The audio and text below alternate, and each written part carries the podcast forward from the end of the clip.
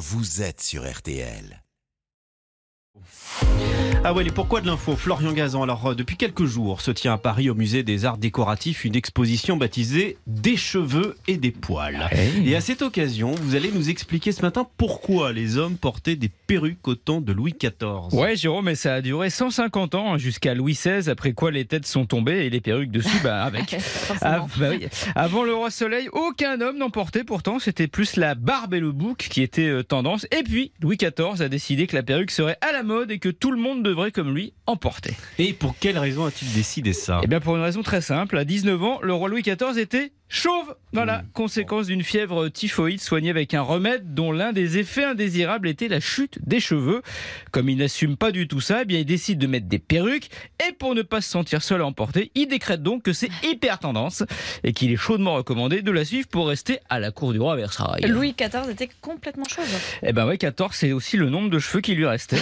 Alors au début, d'ailleurs, ces quelques maigres mèches, on les laissait sortir de ses perruques par des petites fenêtres, Non. des sortes de vélux capillaires. Capillaire. Mais très vite, Louis XIV devient Louis Baudin. Alors, pour lui confectionner de magnifiques perruques, Il n'est pas encore là, je Non, non, précise.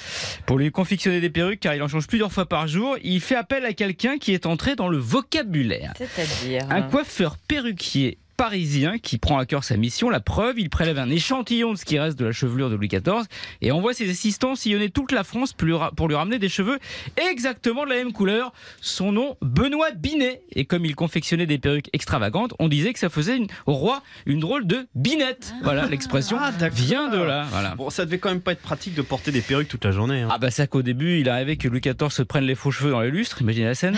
Faut dire que ces perruques pouvaient atteindre 15 cm de haut, voire plus, car leur hauteur était devenue un signe extérieur de richesse.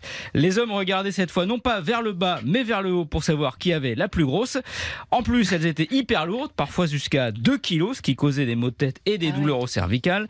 Sans compter que c'était des nids à microbes, donc on chopait des maladies à cause de ces perruques. Résultat, ces nobles qui mettaient des faux cheveux sur leurs vrais cheveux pour failloter auprès du roi finissaient par les perdre et avoir vraiment une bonne raison de porter cette perruque. Voilà. Merci beaucoup Florian. Je, je note qu'à chaque fois que vous parlez de cheveux, Louis Baudin entre dans le studio. J'espère que vous n'en prenez pas ombrage. Oui, oui, oui, je, je constatais la même chose. Oui, hein, merci. Ça, ça fait quand même plusieurs jours que ça dure cette histoire.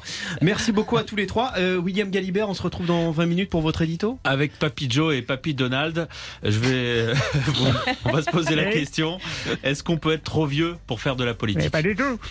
6h56. RTL.